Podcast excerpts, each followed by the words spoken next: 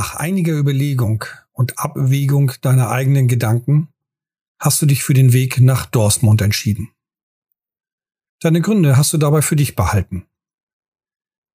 Der Mann, den du dorthin begleiten wirst, er stellt sich dir als Wladimir vor, nickt dir zu und bittet dich, ihm zu folgen. Er führt dich in einen anderen Raum und setzt dich dort auf einen alten, dennoch bequemen Sessel. Gleichzeitig deutet er auf einen ähnlichen Sessel ihm gegenüber mit der Bitte, dass du dort Platz nehmen möchtest. Ohne Ahnung, was nun kommt, folgst du seiner Bitte und nimmst Platz. Der Sessel ist wirklich erstaunlich gemütlich. Es folgte eine kurze Stille, die Wladimir schließlich unterbricht, während er sich voll und ganz auf dich fokussiert. Bevor wir gemeinsam losziehen, möchte ich versuchen, mehr über dich zu verstehen.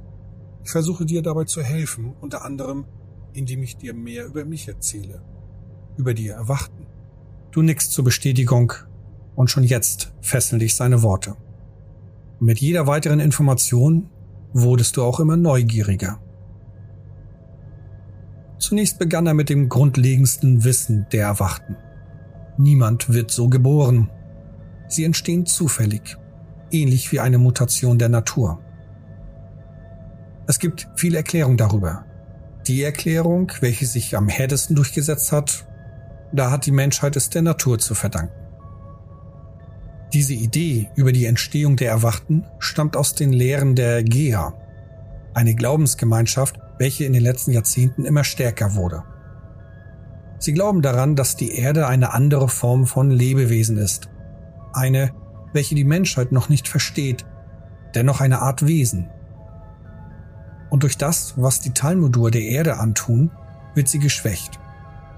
Wesen, die angegriffen werden, wehren sich. Und so auch Gea zumindest nach dem Glauben dieser Religion. Und eines ihrer Verteidigungen sind eben die Erwachten, so die Gläubiger.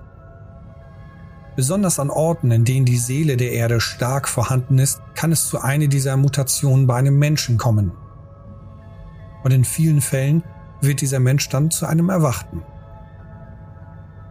Die Natur ist jedoch unbändig und vom menschlichen Verstand unmöglich zu verstehen, Daher gibt es auch keine Erklärung von den religiösen Mitgliedern der Gea-Gemeinschaft, warum auch Tiere mutieren und warum diese alles angreifen, was sich bewegt. Sie können nicht zwischen Mensch und Feind differenzieren. In dem Moment kommt dir das brutale Tier in den Sinn, welches du vor einigen Tagen gegenübergestanden hast. Du erzählst Wladimir davon und er nickte wissend. Er berichtet seinerseits von ähnlichen Begegnungen, welche er erlebt hatte. Für dich klingt das alles so fremd und doch auf einer undefinierbaren Ebene wiederum vertraut. Schließlich führte er seine Erläuterung zu den interessanten Themen, die wundersamen Kräfte, welche ein Erwachter ausführen kann. Gleich zu Beginn erklärte Wladimir, dass die Menschen bisher noch nicht das volle Potenzial der Erwachten ergründet haben. Immer wieder trifft er auf andere Erwachten, welche über Mächte verfügen, von denen er zuvor noch nie gehört hatte. Auch wenn in den letzten Monaten es nicht mehr zu so vielen neuen Erwachten kam. Vor Jahren traf er mindestens auf einen neuen pro Woche. Heute mittlerweile vielleicht mal einer in einem Monat. Da ihm jedoch nicht das volle Potenzial bekannt ist, beschreibt er nun die Möglichkeiten, über welche Wladimir verfügt. Zum einen kann er die Seele von sich nutzen, um sich oder seine Begleiter zu stärken, ihn mehr Kraft zu verleihen, ihm auch mehr Ausdauer zu geben. Die starke Energie, welche er in der Seele spürt, lenkt er so um, dass er eben seine oder die Ausdauer seiner Freunde verstärkt. Eine weitere Macht, über die Wladimir verfügt, ermöglicht ihm, sich vor den Augen der Talmudur zu verschleiern. Er sowie andere Erwachte, denen er von dieser Macht erzählt hatte, können nicht genau erklären, warum es funktioniert. Wladimir hat jedoch festgestellt, dass bei Nutzung dieser Fähigkeit ein Talmudur ihn ignoriert, als wäre er unsichtbar für diese. Nur ist die Dauer dieser Wirkung sehr begrenzt und sie raubt ihn viel seiner eigenen Seele. Keine Ahnung wieso, nur hast du in dem Moment Wladimir gefragt, wie er festgestellt hat, dass diese Kraft funktioniert. Immerhin hast du bereits schon jetzt einen Eindruck bekommen, wie gefährlich und mächtig so ein Talmudur ist. Du erinnerst dich auch an den kurzen Moment, als du vor einem gestanden hast. Wladimir erzählte dir in kurzer Fassung, dass er ähnlich wie du in einen dieser Anlagen der Aliens eingebrochen war und unglücklicherweise einem Talmudur über den Weg gelaufen ist.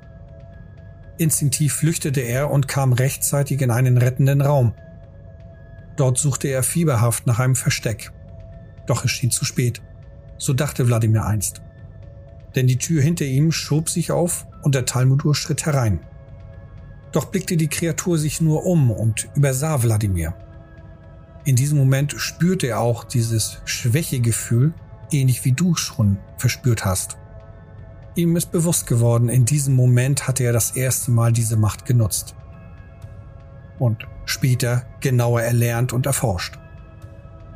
Als Wladimir dir dies beschrieb, erinnerst du dich an deine Momente zurück, als du die ersten Male unvorstellbare Mächte gewirkt hast. Beim Kampf gegen die wilde Bestie im Wald, als du deinen Wirtskörper verlassen hattest und als du die sonderbare Sicht bekommen hast. Es kommt dir in den Sinn, dass über diese Wege die Erwachten ihre Kräfte erlernen. Dies hast du nun Wladimir gefragt, der deine Vermutung auch bestätigt. Allerdings eröffnet er dir auch einen anderen Weg. Erwachte können sich untereinander die mächtigen Kräfte beibringen.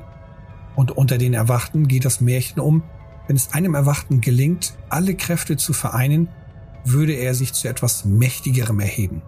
Mächtiger als ein Talmudur. Wladimir winkte jedoch dieses Gerücht schnell ab. Er scheint davon überzeugt zu sein, dass dies ein Hirngespinst ist, um die Menschen hoffen zu lassen. Hoffen, dass es einen Erlöser gibt. In all der Zeit, seit die Menschen auf der Erde leben, gab es immer wieder irgendwelche Glaubensrichtungen, so erklärte Wladimir dir dies. Und er zählte viele dieser Religionen auf, in denen ein Erlöser, Messias, Prophet oder andere erleuchtete Gestalten auftauchten und die Menschheit retten wird. Doch hast du kaum seine Worte folgen können, da deine Gedanken sich um etwas anderes treten.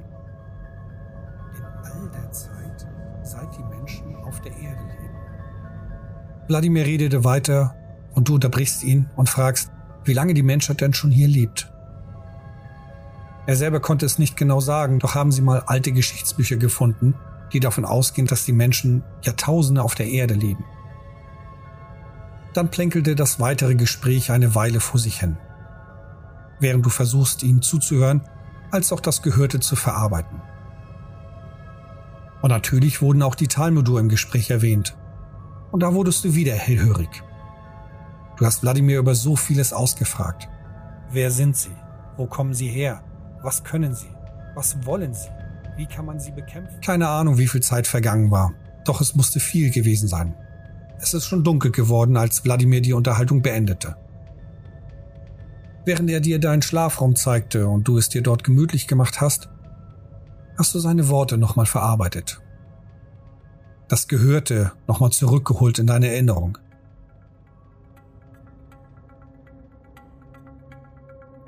Die Ankunft der Talmudur war überraschend.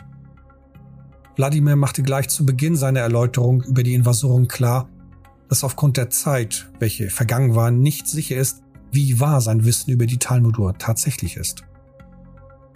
Doch er begann mit der Invasion. Nein, er begann davor.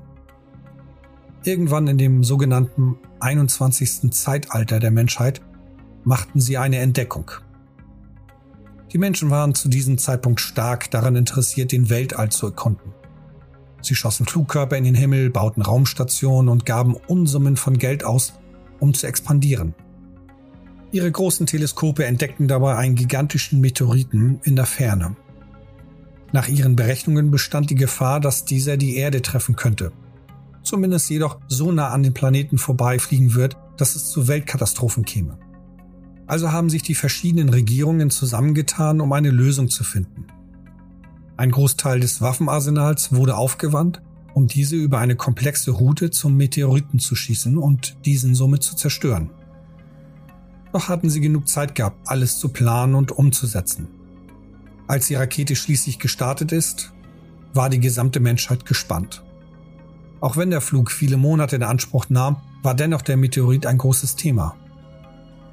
Daher gibt es auch so viele Aufzeichnungen, welche Sie noch heute teilweise in den Ruinen aus der Zeit davor finden.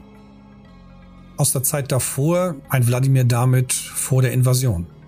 Schließlich trat der berechnete Zeitpunkt, wann die Rakete mit den größten und mächtigsten Waffen der Erde ausgestattet auf den Meteoriten traf, ein.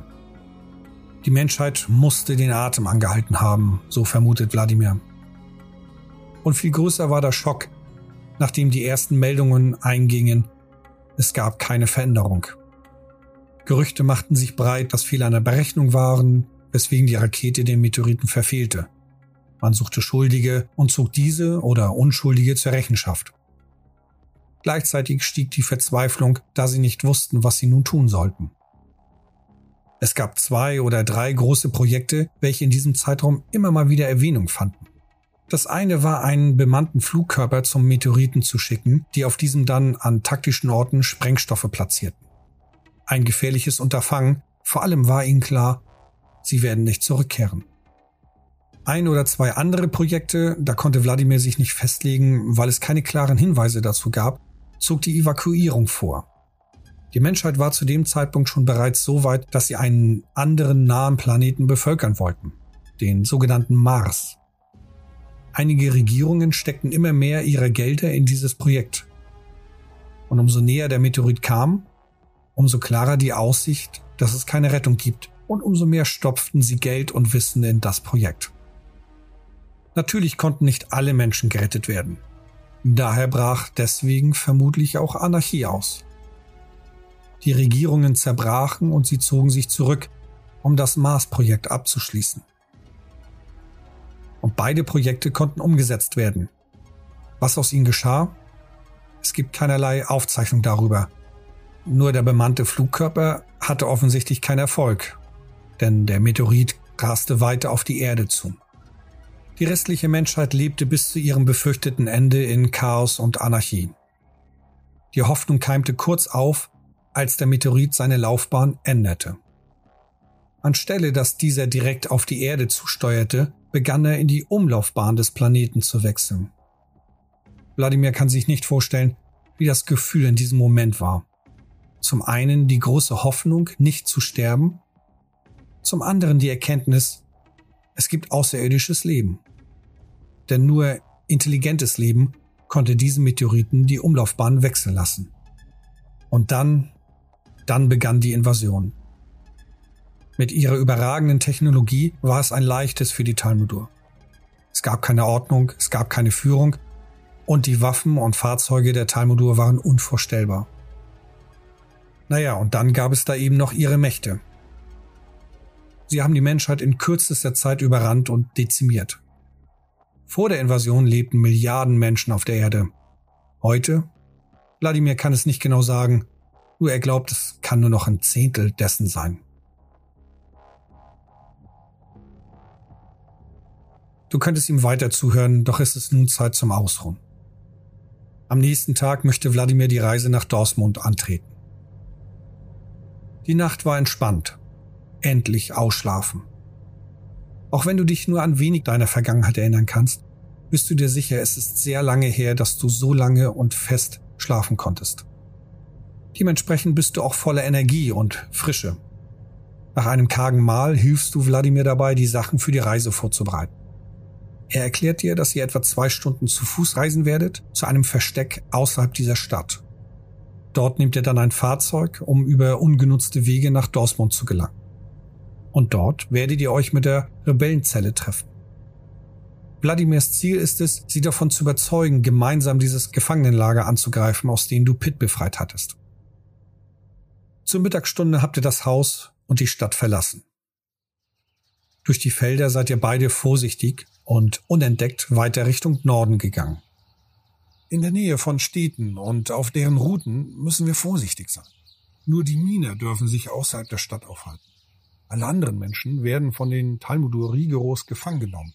Im besten Falle. Auf dein Nachfragen hin erklärte Wladimir dir, dass die Miner diejenigen sind, welche für die Talmudur die Seele ernten.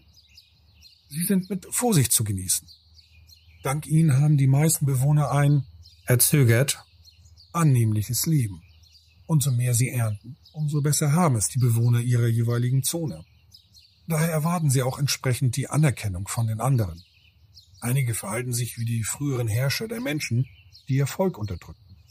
Ich hörte von Minen in anderen Städten, dass sie umgänglicher sind.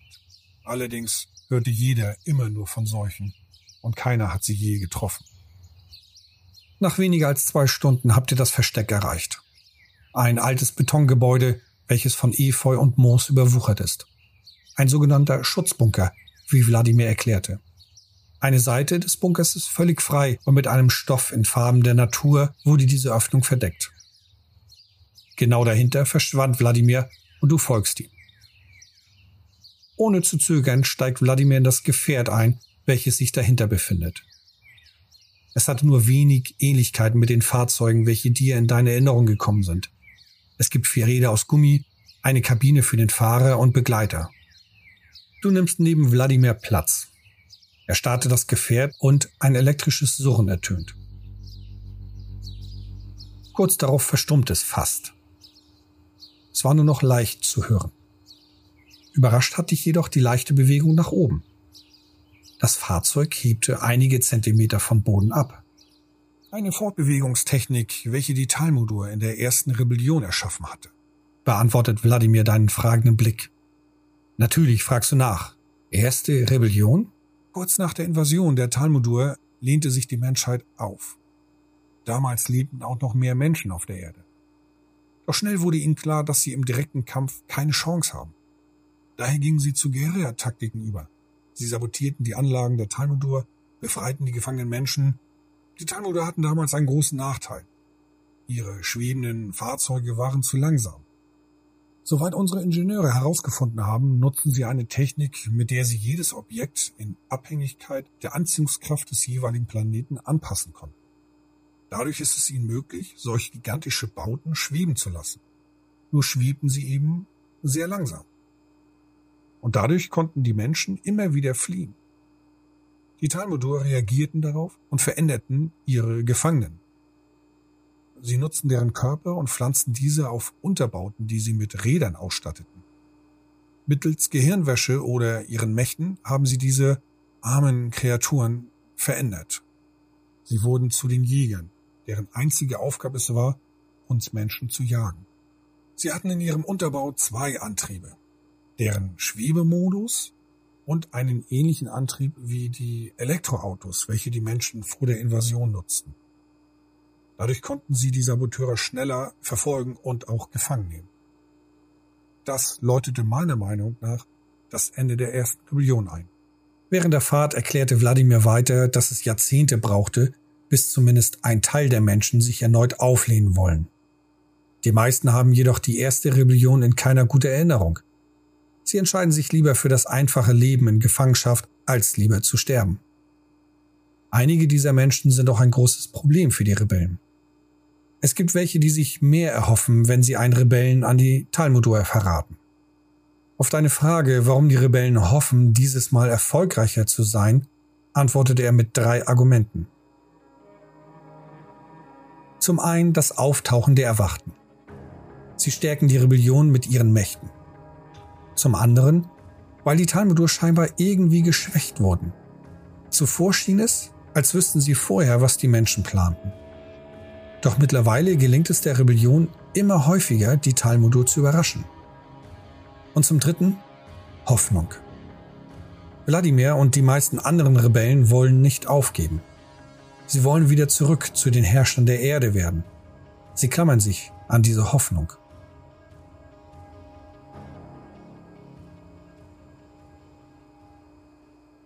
Du wolltest das Thema so nicht stehen lassen, doch die Umgebung zwingt dich zum entsetzten Staunen. Mit einem Mal bist du still geworden. Zuvor war es schon absehbar, doch hast du es nicht so wahrgenommen. Die Landschaft wurde karger. Doch nun blickst du auf eine grenzenlose Fläche verdorrter Erde. Und es schien kein Ende zu haben. Keine Pflanze, kein Tier ist weit und breit zu sehen. Ja, schrecklich, nicht wahr? Du nickst langsam. Das ist das Resultat, wenn die Mine nichts mehr ernten können. Wenn sie alles Siele aus den Vorkommen tief unter der Erde entnommen haben. Die Erde stirbt. Du bist sprachlos. Bis zum Horizont erstreckt sich dieses karge Land. Und umso weiter Wladimir über dieses Gelände fährt, umso erdrückender wird es. Die Luft schmeckt faulig und abgestanden. Hin und wieder fahrt ihr an mehrere Meter große Löcher in der Erde vorbei. Dort haben die Miner ihre schweren Maschinen platziert. Die Seele steckt überall drin. Doch gibt es einige Stellen in der Erde, die eine Art Quelle sind. Aus der können die Miner nicht nur viel Seele ernten, sondern wird dort auch die, die, die Seelenenergie scheinbar produziert oder regeneriert. Es stellte sich jedoch heraus, wenn sie zu viel und zu lange ernten, versiegt diese Quelle. Warum sie nicht rechtzeitig aufgehört haben? wegen dem Druck. Der Druck der Talmudur. Diese Quellen bieten den Minern viel Seele. Wenn sie zu wenig abliefern, verlieren sie all ihre Annehmlichkeiten. Und die schweren Maschinen sind nicht leicht zu transportieren. Da versuchen die meisten Miner es zu vermeiden, zu früh eine neue Quelle anzusteuern. Und solange ihre Speer genügend andere Quellen entdeckt haben, gehen sie eben diesen Weg. Zu ihrer Entschuldigung, diese Entwicklung ist leider auch erst in den letzten Jahren bemerkt worden. Vielleicht früher, weil es einige gierige Miner zunächst für sich behalten hatten. Heute vertreten die meisten von ihnen den Standpunkt, jetzt das Beste daraus machen und sie gehen vor wie sonst auch. Du schüttelst leicht den Kopf. Ihr fahrt an einem Loch recht nahe vorbei, sodass dir ein genauerer Blick möglich ist. In diesem Moment kommt eine weitere Erinnerung hoch. Die Art des Lochs kennst du, auf einem ähnlich kargen Boden. Allerdings ist der Boden immer und überall dort karg. Zumindest außerhalb der Stationen. Du hast andere einmal zu so einem Loch begleitet. Einer der Kollegen war verletzt und sie brauchten noch jemand. Da hast du dich freiwillig gemeldet. Mit schwerer Ausrüstung und schützenden Anzügen seid ihr gemeinsam zu so einem Loch gefahren. Es war Nacht. Nun ja, es war ja auch immer irgendwie Nacht dort. Du kanntest nur künstliches Licht. Oder die wenigen Male, in denen du außerhalb der Station warst, auch ein schwaches, helles Licht. Manchmal sogar zwei dieser Lichtpunkte. Einer kleiner als der andere. Das kommt jedoch sehr selten vor. Und dann siehst du es. Vor deinem geistigen Auge. Mit einem Mal. Eine gigantische Pyramide ähnlich groß wie die, die über der Stadt schwebt. Und diese hier schwebte auch über dem Boden. Hoch genug wie bei der Stadt. Nur darunter befinden sich Stationen. Stationen, in denen ihr Menschen lebt und arbeitet. Ein weiteres Objekt trennt sich von der Pyramide. Du siehst zwei helle Punkte weit hinter dem Objekt in der Nacht. Das eine größer als das andere. Und du siehst Du siehst noch etwas anderes. Etwas Großes, Rundes. Du siehst, die Erinnerung ist so nah. Krampfhaft fokussierst du deine Gedanken und setzt deine Erinnerung zurück zu diesem Zeitpunkt. Dann fällt es dir ein. Mit einem Mal schießen die Erinnerungen zurück. Du bist aufgewachsen auf einem kleinen Planeten. Kein Planet. Der wird von deinen Eltern als Mond bezeichnet. Ein sogenannter Trabant der Erde. Vor vielen Jahren flogen ihre Eltern hierher mit anderen Menschen. Sie bauten sich hier eine große Raumstation auf, um zu überleben. Sie bauten Pflanzen an und nutzten ihren technologischen Fortschritt, um ein Leben auf dem Mond zu ermöglichen. Das alles weißt du nur aufgrund ihren Erzählungen. Deine Eltern erlebten dieses friedliche Leben nicht. Sie wuchsen auf, als bereits die Talmudur da waren. Sie haben die Menschen auf dem Mond gefangen genommen, damit diese für sie arbeiten. Es gab auch ähnliche Trupps wie die Miner, von dem Wladimir erzählt hatte. Nur waren sie freundlicher. Sie alle auf dem Mond hielten zusammen. Es gab kein Verrat oder Zwietracht. Missverständnisse ja und Kompromisse mussten eingegangen werden, okay. Doch sie alle waren Gefangene und mussten zusammenhalten, um zu überleben. Du hast bei den Technikern gearbeitet Deren Aufgabe war es, die Maschinen standzuhalten und in den Hallen auszuhelfen. Dann erinnerst du dich an den Zeitpunkt, an dem du auf die Erde gekommen bist. Du hast Schmiere gestanden, während die anderen sich beim Glücksspiel vergnügten. Da war dieses Leuchten. Ein rotes Leuchten. Du blicktest um die Ecke und hast ein rotes Schimmern gesehen. Gleich darauf schoss etwas auf dich zu. Es sah aus wie eine Person. Wie eine geisterhafte Person aus rotem Leuchten.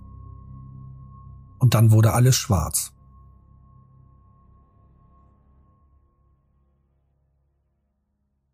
Kurz darauf bist du im Wald auf der Erde erwacht. Du kommst wieder im Hier und Jetzt an. Wladimir hatte nichts gesagt. Wahrscheinlich vermutet er, du bräuchtest Ruhe aufgrund dieser kargen Landschaft. Du blickst an dich herab und siehst diesen fremden Körper. Es ist nicht deiner. Das weißt du. Doch was machst du nun? Die Rebellion unterstützen? Gewiss. Sie liefern dir Informationen. Dadurch hast du dich erinnern können. Doch willst du sie unterstützen, um deren Kampf zu kämpfen? oder um den Mond zu befreien. Vielleicht hängt das eine auch mit dem anderen zusammen. Du blickst zu Wladimir und spielst mit dem Gedanken, ihn über deine neuen Erkenntnisse zu informieren, ihm zu sagen, dass du dich nun erinnerst. Doch dann beginnt er zu fluchen und erhöht das Tempo und ändert die Richtung. In einen der Spiegel blickst du zurück, wohin auch Wladimir immer wieder schaut. Vorhin noch links und nun hinter euch ist eine dieser gigantischen Kugeln zu sehen. Anhand der Größe der Kugeln schätzt du, sie ist vielleicht einen halben Kilometer hinter euch. Doch auch siehst du, dass der Abstand schnell größer wird. Du wunderst dich, warum Wladimir immer angespannter wird. Schließlich werdet ihr ja schon bald weit genug entfernt sein. Warum? Wa warum? Weil die Talmudur ihre Jäger senden. Schau genau hin. Du blickst genauer hin und tatsächlich, da sind kleine Punkte, die schnell größer werden. Dann beginnt Wladimir auf ein Display im Auto zu tippen. Du siehst einige Strecken auf einer Art Karte. Er markiert dort einige Orte und zwischen diesen Punkten ziehen sich auf dem Display feine Linien, die diese Orte miteinander verbinden. Wir, wir werden gleich aus dem Auto springen müssen. Hier. Er zeigt vor dir und dann auf das Display. Da, da gibt es ein Ernteloch. Dort werden wir hineinklettern und uns verstecken und hoffen, sie folgen dem Auto. Adrenalin schießt in dir hoch. Das Auto fuhr schnell und du ahnst schon die Schmerzen, welche kommen werden. Das Ernteloch nähert sich und du kannst schon am Horizont die Schwärze des Lochs ausmachen. Du bereitest dich vor, hältst die Tür fest im Griff und wartest auf den passenden Zeitpunkt, um abzuspringen. Jetzt! schrie Wladimir und ihr beide springt raus. Schmerzen durchzucken deinen Körper. Du rollst unkontrolliert über den kargen Boden. Schürfwunden entstehen, nachdem deine Kleidung zerrissen wird. Nach unzähligen Umdrehungen wirst du langsamer. Dennoch dreht sich weiter alles um dich herum. Leichte Übelkeit überkommt dich. Mit Mühe kannst du Wladimir erblicken, der sich ebenfalls hochkämpft. Auch er sieht mitgenommen aus. Ein rascher Blick zurück. Die Punkte nähern sich schnell. Sofort und ohne nachzudenken hilfst du Wladimir auf und zu zweit eilt ihr zum Loch. Es war auch egal, wie es darunter aussieht. Ihr müsst sofort da rein.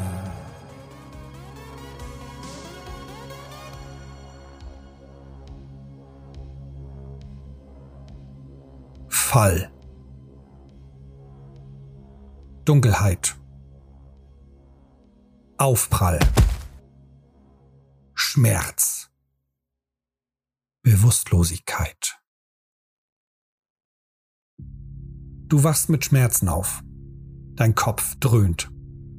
Deine Glieder schmerzen. Und dein Rücken knackt, als du dich bewegst. So schnell wie es dein lidierter Körper erlaubt, blickst du dich um. Das Loch mehrere Meter über dir lässt genügend Licht hinunterfallen. Neben dir liegt Wladimir, der langsam sich zu regen beginnt. Das Loch ist so rund, dass du dir sicher bist, es ist nicht auf natürlichem Wege entstanden. Wladimir und du, ihr vergewissert euch gegenseitig, ob es euch gut geht. Naja, fast gut. Du hast einige Prellungen und Schnittwunden. Doch spürst du nicht nur wieder diese leichte Schwächung, sondern auch wie sich deine Wunden schließen. Wladimir sieht auch deine sonderbare Heilung. Wie, wie, wie machst du das? Du erklärst Wladimir, dass du keine Ahnung hast. Es klappt einfach. Fühl, fühlst du dich schwächer? Also Also so, als würdest du weiche Knie bekommen oder so ähnlich? Du nickst. Genau so war's. Wladimir erklärt, dass du eine Macht nutzt. Dabei greifst du auf deine Seele zurück. Sie ist auch eine Energiequelle, um deine Macht zu speisen. Einige Momente bleibt ihr schweigend sitzen, deine Macht bewundert. Als die letzte Wunde sich geschlossen hat, blickst du zu Wladimir. Auch er hat Wunden davon getragen. Ob du auch seine Verletzungen heilen kannst? Du erhebst dich und gehst zu ihm. Wladimir erkennt deine Absichten. Okay, ich, ich verstehe. Ähm, versuch dich darauf zu konzentrieren. Oder nein, äh, stell dir vor, die, die Wunden, die du siehst, sind deine eigenen. Oder, oder, oder, ach, was soll's. Versuch es einfach. Er meint es gut. Und es ist auch hilfreich. Ob es ausschlaggebend ist? Egal. Du hast deine Hände über eine seiner Verletzungen gehalten und dich darauf fokussiert. Auf das Schwächegefühl, welches du gespürt hast, als deine Wunden sich schlossen. Und auf das Gefühl der Heilung. Und mit einem Mal seht ihr beide, wie sich seine Verletzung schließt. Langsam und doch unaufhaltsam. Gleichzeitig verspürst du auch dieses Schwächegefühl, diese weichen Knie. Allerdings hast du es nicht in so einer Intensität verspürt. Es ist um einiges stärker, als sich deine Wunden vorhin heilten. Es bleibt ein leichter Riss über, als du dich auf einmal leer fühlst, erschöpft und ausgelaugt. Ja, ja, darauf musst du achten. Irgendwann ist deine Seele aufgebraucht und dann fühlst du dich leblos und erschöpft, vielleicht deprimiert, verzweifelt. Wahrscheinlich so ähnlich fühlt sich die Erde über, nein, äh, um uns an. Was wir Erwachten dann machen? In den meisten Fällen ausruhen. Eine Portion Schlaf hilft und die Seele kehrt zurück, wenn auch in kleinen Schritten. Einige haben eine Meditationstechnik erlernt, mit der sie die Seele schneller regenerieren können. Und dann gibt es noch die Artefakte. Einige Seelenschmiede haben es geschafft, diese Energie in Objekte zu binden. Wir Erwachte können dann von ihnen zehren, bis auch diese eben leer sind. Tja, und dann, dann gibt es da die Geschichten. Geschichten von Erwachten, welche schaffen, die Seele der Umgebung, sogar von anderen Lebewesen zu entziehen. Nur die meisten stehen skeptisch gegenüber diesen Erwachten. Dann wurde euer Gespräch durch ein Surren unterbrochen. Instinktiv drückst du dich an die Wand. Wladimir tat dies nach. Das Surren wird lauter und schließlich wird es auch dunkler. Du blickst hoch. Die große Kugel schwebt über das Loch vorüber. In dem Moment hältst du deinen Atem an.